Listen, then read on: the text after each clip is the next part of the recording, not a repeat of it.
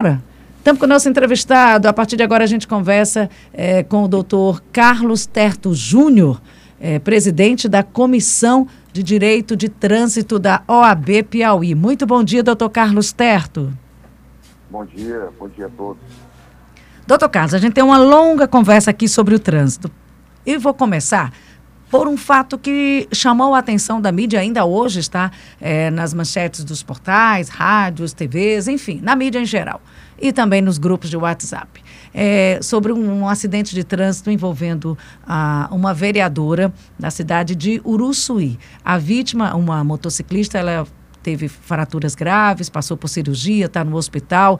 E o, eu vou lhe passar informações oficiais do cenário desse, desse desse acidente, para o senhor nos ajudar a entender quais são os procedimentos nesses casos. Como que foi detectado pela, pela condutora? O que que o IML condutou? A, a, o laudo aponta para condutora? a situação de embriaguez e também a falta da CNH. Falta de CNH, embriaguez e, segundo o marido da vítima, também não prestou socorro. Nesses quadros, o que, que acontece? Qual é o procedimento para esse tipo de condutor, para esse que se envolve em, em acidentes como esse? É, vamos, vamos por partes. Né? É, primeiro ponto, o condutor do veículo, ele deve estar obrigatoriamente, obrigatoriamente, ele deve ter a sua CNH. Ele tem que passar por um curso de formação, enfim, para obter o direito de dirigir. Se aquele condutor não possui a CNH em hipótese alguma, partir do princípio que ela não tenha a CNH. O proprietário do veículo, que também é responsável, ele vai ser responsabilizado por ter entregue o veículo àquele condutor não habilitado. Então, isso aí é um ponto a ser chamado a atenção. Aqueles condutores que não possuem CNH, o proprietário do veículo também é responsável pelo, pelo, vamos dizer assim, pelo acidente de trânsito, ter entregue um, um, um veículo a uma pessoa não habilitada. É, o, o, o, segundo aspecto é que você disse que a suspeita embriaguez o volante, ao volante. Laudo do IML, doutor. Laudo. Tem o laudo do. Laudo do IML. Laudo do comprovação é o que diz o laudo do IML, um documento oficial. Bom, o, o, o, o Código de Trânsito Brasileiro também ele, ele, ele, ele fala sobre isso, né? Eu, salvo engano, salvo engano, é o artigo 306, que ele fala das pessoas conduzem o, o veículo é, com sua capacidade psicomotor alterada, seja por álcool ou, ou qualquer outra substância psico, é, é, é, psicoativa. Né? Então, aí no caso, não houve morte. Ele faleceu, o rapaz não. Não, é uma mulher, ela teve politraumatismo fraturas no ombro, na coluna, ela corre o risco, inclusive, de ter problemas de, de locomoção posterior por conta da fratura na coluna. Bom, ela vai, ela pode ser, vai ser caracterizada a questão da, da, da lesão é, é, corporal na, na, na vítima e poderá ter até ser, poderá ter até a suspensão da sua CNH e responder também pela lesão corporal é, no trânsito. Então, é, já são duas, duas tipificações aí. Uma é não possuir a CNH, outra é embriaguez ao volante. Tem a questão do proprietário que, que entregou o veículo a uma pessoa supostamente não habilitada, né? E, e a questão também da prestação de socorro né, que foi falado aqui que não houve a, a, a prestação de socorro à vítima. É, obrigatoriamente, em todos os acidentes, é, é, todos os sinistros de trânsito, em que o, o, condutor se envolver, obrigatoriamente ele tem que chamar tem que prestar socorro à vítima, auxiliando, é, ligando para, a, caso, serviço de urgência, de emergência da sociedade, sob pena também de ser simulada uma, uma, um aumento, vamos dizer assim, da penalidade por ausência de por omissão de socorro. Então são vários fatores graves que tiveram aí na, na que, que parece, tiveram toda essa cena desse sinistro de trânsito e a, a, a, a, condutora do veículo vai ser, vai ser responsabilizada é, penalmente. Né? Vai ser levada ao judiciário a questão da omissão de socorro, da ausência da CNH. Carlos Terto. É, da lesão corporal ao trânsito. É, Carlos Terto. É, bom dia, é o Luciano Coelho. É, a, a gente, a gente viu que houve um rigor maior na aplicação das leis em relação a crime de trânsito. No entanto, é, apesar de ter um aumento bastante sensível no número de acidentes, até depois agora desse período de pandemia, onde se liberou mais o tráfego, é, nós estamos vendo que nesses acidentes as pessoas, quando são presas por conta da infração, no caso que requer prisão, essas pessoas não ficam presas. É, logo em seguida é liberado há um afrouxamento por parte da justiça para não o não encarceramento. Nesse último caso que a gente usou como exemplo aqui, não houve sequer é, arbitração de fiança. É, até onde é que vai essa flexibilização para liberar é, as pessoas que cometem esse tipo de infração, até no caso do dolo eventual, a pessoa ingeriu bebida alcoólica e arriscou-se aí na direção que podendo vitimar terceiros. Como é que a lei trata isso e qual é a punição que pode ser dada de forma mais rigorosa para evitar que as pessoas, mesmo é, sendo proibido, tentem conduzir com alguma influência de álcool ou de algum entorpecente ou sem condições de dirigir, por favor. Vamos lá.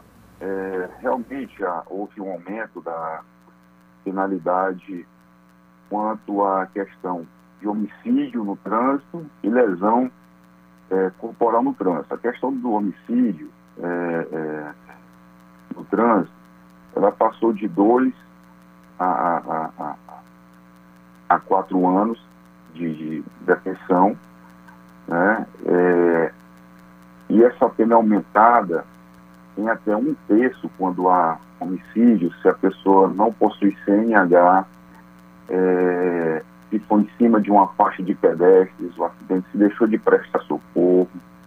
É, e também se há a, o agente conduziu o veículo é, sob a influência de álcool, aí ela vai de 5 a 8 anos.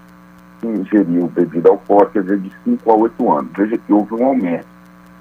E nas lesões corporais, a, a detenção ela passou de, de seis meses pode ser de seis meses a dois anos e ela ainda pode ser aumentada, pode ser aumentada. Naqueles casos de um acidente ocorre em faixa de pedestre, uma omissão de socorro, etc. Aí você toca num ponto bem interessante. Muitas vezes as pessoas são levadas às centrais de, de, de flagrantes e após uma audiência de custódia é solta são soltos ou muitas vezes não são abertos os procedimentos cabíveis.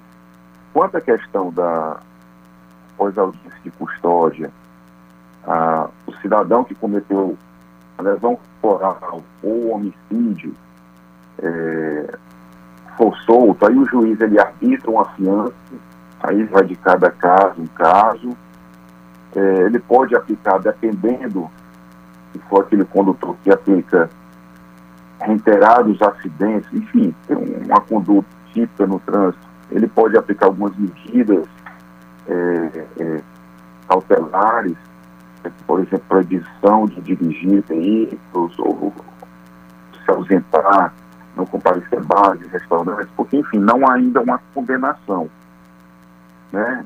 E uma condenação final. E um outro ponto é que muitas vezes dependendo do tipo de acidente, pode se levar a, a, ao dólar atual, aí já sai do crime de trânsito e vai para o Código Penal Comum, né, que a prisão vai até 20 anos. Aí cada caso, caso o juiz, o Ministério Público, analisa todo a cena do, do, do, do sinistro de trânsito e fica se é crime, mas fica apenas um crime de trânsito, ou se já vai para o dolo eventual do Código Penal. Muitas vezes vai para o dolo eventual quando tem gestão de bebida alcoólica, excesso de velocidade, além da bebida alcoólica, tem o excesso de velocidade, ou pode ter ocorrido um racha, ou, enfim, aí já vai para o dolo eventual. Mas em Teresina nós tivemos o caso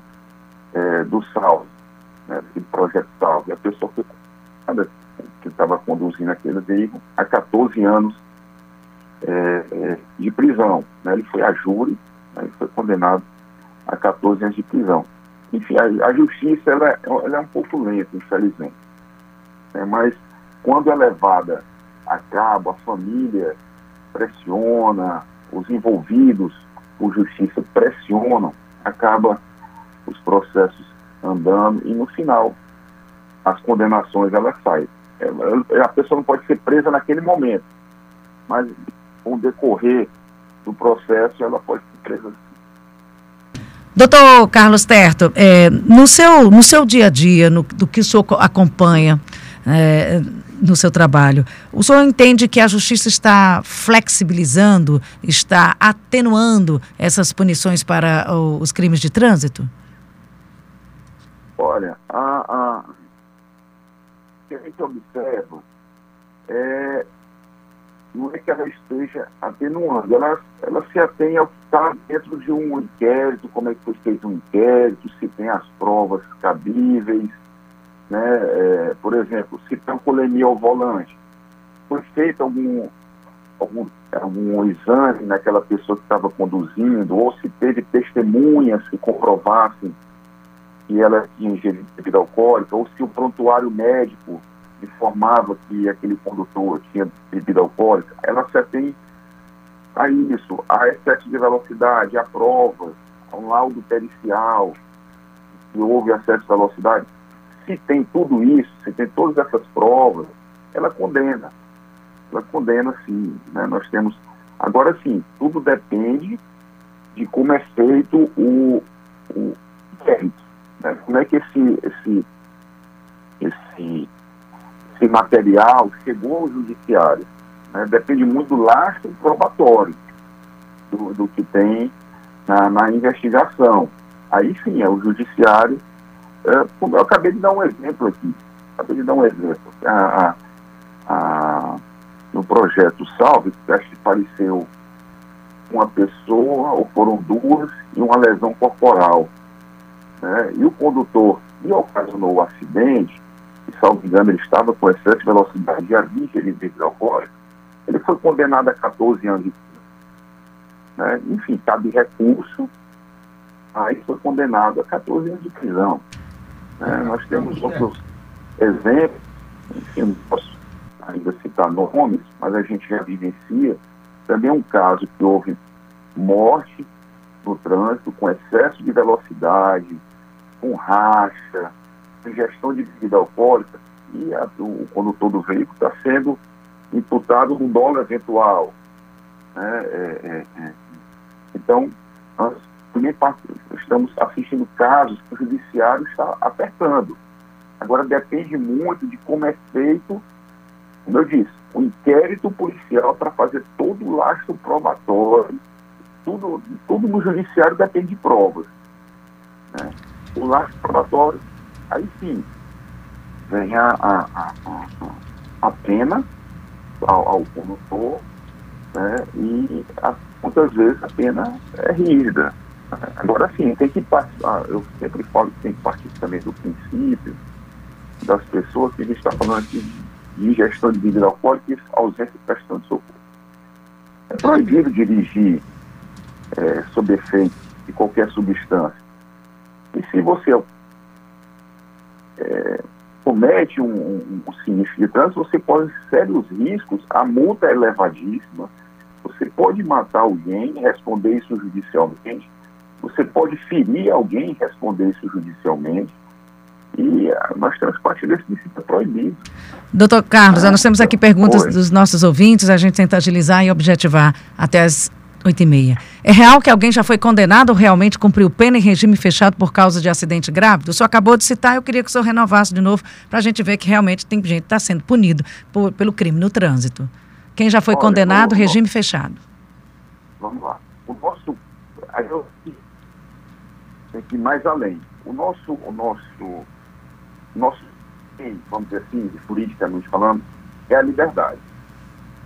Né? Liberdade, saúde, etc as condenações, é, eu citei agora aqui há pouco, a, do projeto Salvo, foi condenado a 14 anos de prisão condutor, que ocasionou, infelizmente, aquelas mortes e uma pessoa que foi lesionada, uma lesão corporal. A condenação dele foi de 14 anos, salvo engano, em regime fechado. Né? Só que como ele era uma pessoa é, é,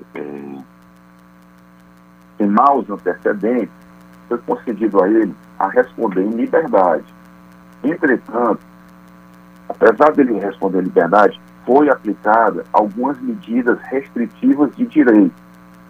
Né? Por exemplo, se ele vai ter que se ausentar da comarca de Teresina, tem que comunicar ao juiz.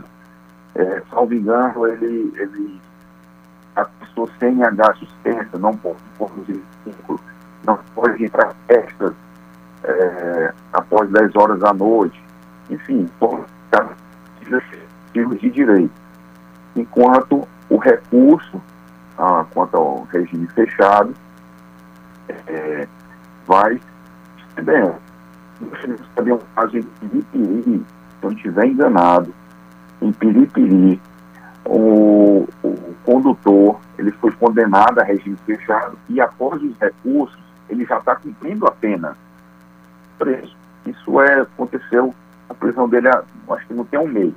Os recursos se estenderam, chegou um determinado tempo que já não dava mais, foi transitado em julgado, aí sim, prendeu. É, se não me engano, foi em Piripiri ou Picos. Mas já está condenado, passou a fase de recurso e já está preso. Foi 11 anos de prisão. Então, a justiça lá anda. A gente não anda muitas vezes na velocidade que a gente quer. A gente quer que eu digo os familiares das vítimas mas uma hora a, a, condenação final chega e a pessoa é. Tá certo, é, então. Mais uma pergunta, Luciano? Sim, sim, era só. Existem alguns casos emblemáticos aqui, como foi esse caso do, do acidente lá que vitimou o pessoal do Salve Rainha. Teve um médico que atropelou aqui numa caminhonete uma família ali na, a, na estrada para Campo Maior.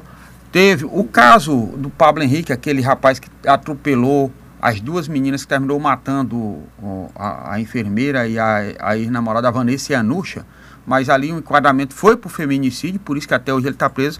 Eu questionaria ao doutor Carlos Ter até se no acidente de trânsito não terminou se banalizando essa situação e afrouxando a punição, eh, onde você é, diverge da pena restritiva de, é, é, ao invés de tirar a liberdade, uma restritiva de direito, em que facilita para o infrator. Ele continua solto, ele vai pagar uma pena, vai ficar em casa, não vai poder viajar ou vai é, é, dar cestas para a, a sociedade. Isso não é uma pena muito branda para o estrago que foi feito em, em relação à infração cometida?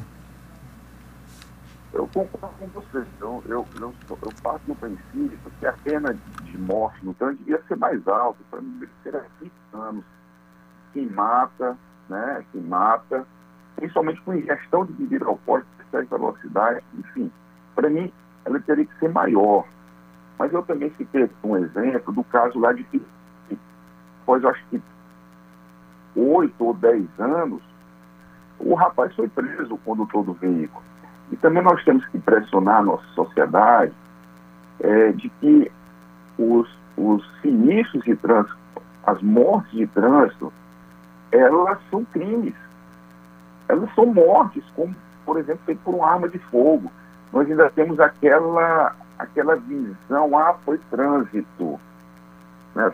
Não sei se você está querendo Estou conseguindo acompanhar meu raciocínio. Morreu no trânsito, matou no trânsito, é morte. E como eu disse aqui também, o judiciário depende muito de todo o probatório, de como é feito o inquérito policial. Né? A justiça ela condena em cima de provas, em cima de provas. Dentro das provas do inquérito, sei lá, de bebida alcoólica, vou repetir, gestão de bebida alcoólica, ou é, junto com excesso de velocidade, além disso, fez racha, é, um, ou estava fazendo alguma manobra proibida no trânsito, ela vai condenar. Essa questão da, das penas restritivas de direito é enquanto há recurso. Enquanto há recurso, não é afrouxamento. Não é afrouxamento que a própria legislação ela, ela aplica isso. Então não é afrouxamento. Só que quando chega o trânsito em julgado, chega o trânsito em julgado, aquele cidadão que não conseguiu reduzir a pena ou inocentar-se, ele é preso. Seja o crime que for. Né? Obrigada, é, é, ah, doutor Carlos. Vamos concluir? Já está próximo? Oi? Eu gostaria de pedir que o senhor concluísse que a gente chegou ao final da nossa entrevista, nosso tempo. Pronto. pronto. Bom, a conclusão é a seguinte: primeiro aspecto, não conduza o seu veículo se você ingeriu bebida alcoólica ou outra substância psicoativa, sob a pena de você responder por um crime e ser condenado, né? ou lesão corporal ou homicídio, isso é condenado. E a condenação, quando ela chega, ela é aplicada. Então eu peço a todos vocês que não giram bebida alcoólica, conduzam os seus veículos da maneira correta e assim todos nós iremos ganhar. Todos nós, que eu digo, a sociedade irá ganhar, porque não vai haver crimes é, de trânsito. E todos assim sairá com sua vida. Tá bom? Muito obrigado. Muito obrigado. Conversamos aqui com o doutor Carlos Terto Júnior, presidente da Comissão de Direitos de Trânsito da OAB.